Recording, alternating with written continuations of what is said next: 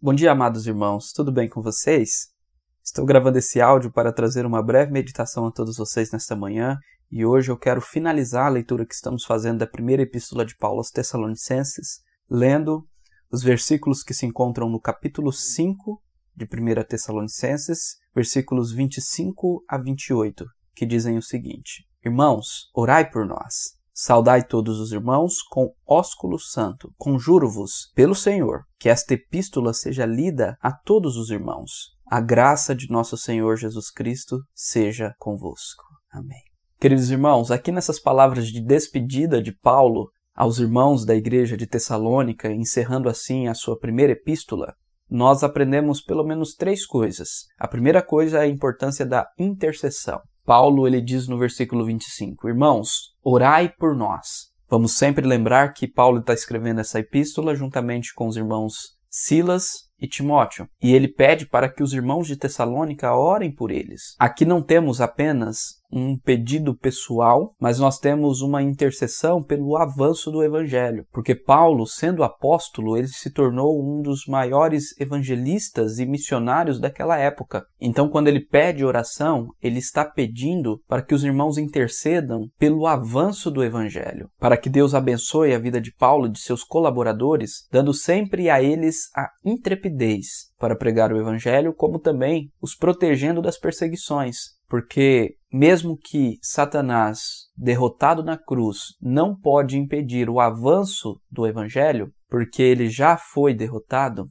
e Jesus Cristo é vitorioso, Ainda assim, o inimigo das nossas almas pode suscitar perseguições, pode causar males físicos contra aqueles que anunciam o Evangelho. E isso o próprio Senhor Jesus Cristo previu, dizendo que se perseguiram a ele, que era Senhor, quem dirá nós que somos os seus servos? E disse mais que bem-aventurados somos quando por causa do seu nome nos perseguirem, falarem mal de nós, nos injuriarem, porque grande é o nosso galardão no céu. Então este é o primeiro ensino que nós temos aqui nessas palavras finais de Paulo. O segundo ensino, nós temos ele nos versículos 26 e 27, quando Paulo exorta os irmãos a saudarem uns aos outros com ósculos santos, e logo depois que esta epístola seja lida para todos os irmãos. Aqui nós temos o ensinamento da importância da comunhão e do reunir-se em comunhão. Paulo está pedindo que os irmãos se cumprimentem uns aos outros, isto é, que eles exercitem a comunhão uns com os outros. A forma aqui é o menos importante. Paulo fala para que os irmãos venham se saudar com ósculos santos, isto é, com um beijo no rosto. Contudo,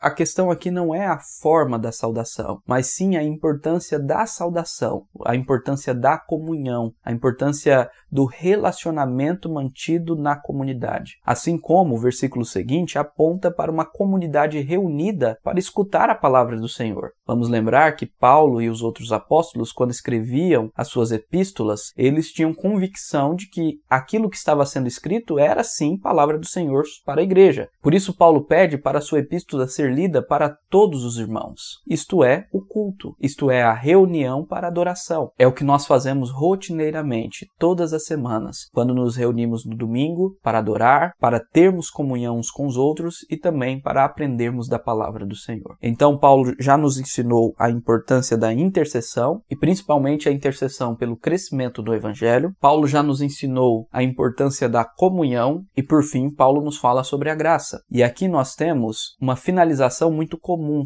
em outras cartas, Paulo também finaliza abençoando aqueles irmãos com a graça do nosso Senhor. Ele diz: A graça de nosso Senhor Jesus Cristo seja convosco. O que Paulo está dizendo aqui é que esta graça, esse favor imerecido de Deus que nós recebemos por intermédio e unicamente por intermédio de Jesus Cristo através da fé, deve fazer parte da nossa vida diária comum em todos os aspectos. A graça de Deus é aquilo que nos alimenta, o que nos mantém fiéis, é aquilo que nos dirige dirige e que nos sustenta nessa caminhada cristã. A graça é as bênçãos do Senhor que não merecemos, mas são derramadas sobre as nossas vidas, porque Cristo conquistou para nós na cruz. Nós jamais poderemos merecer. É isto que Paulo ensina, por exemplo, em Efésios capítulo 2, quando diz: "Pela graça sois salvos mediante a fé. Isto não vem de vós, é dom, é presente de Deus, não de obras, para que ninguém se glorie." Então esta graça nós jamais poderemos merecer. As nossas obras não poderão não comprar, mas Cristo mereceu e Cristo comprou para nós e nos dá de presente, porque nós cremos nele, porque pela fé somos unidos a ele. Então, quando Paulo abençoa esta igreja com a graça de Deus, ele está abençoando esta igreja com aquilo que alimenta, com aquilo que satisfaz, com aquilo que é a vida da própria igreja. Ele está abençoando esta igreja com as dádivas conquistadas pelo nosso Senhor Jesus Cristo na cruz. Isto é maravilhoso. Nós, como igreja, precisamos da graça do Senhor Jesus Cristo todos os dias para que nós consigamos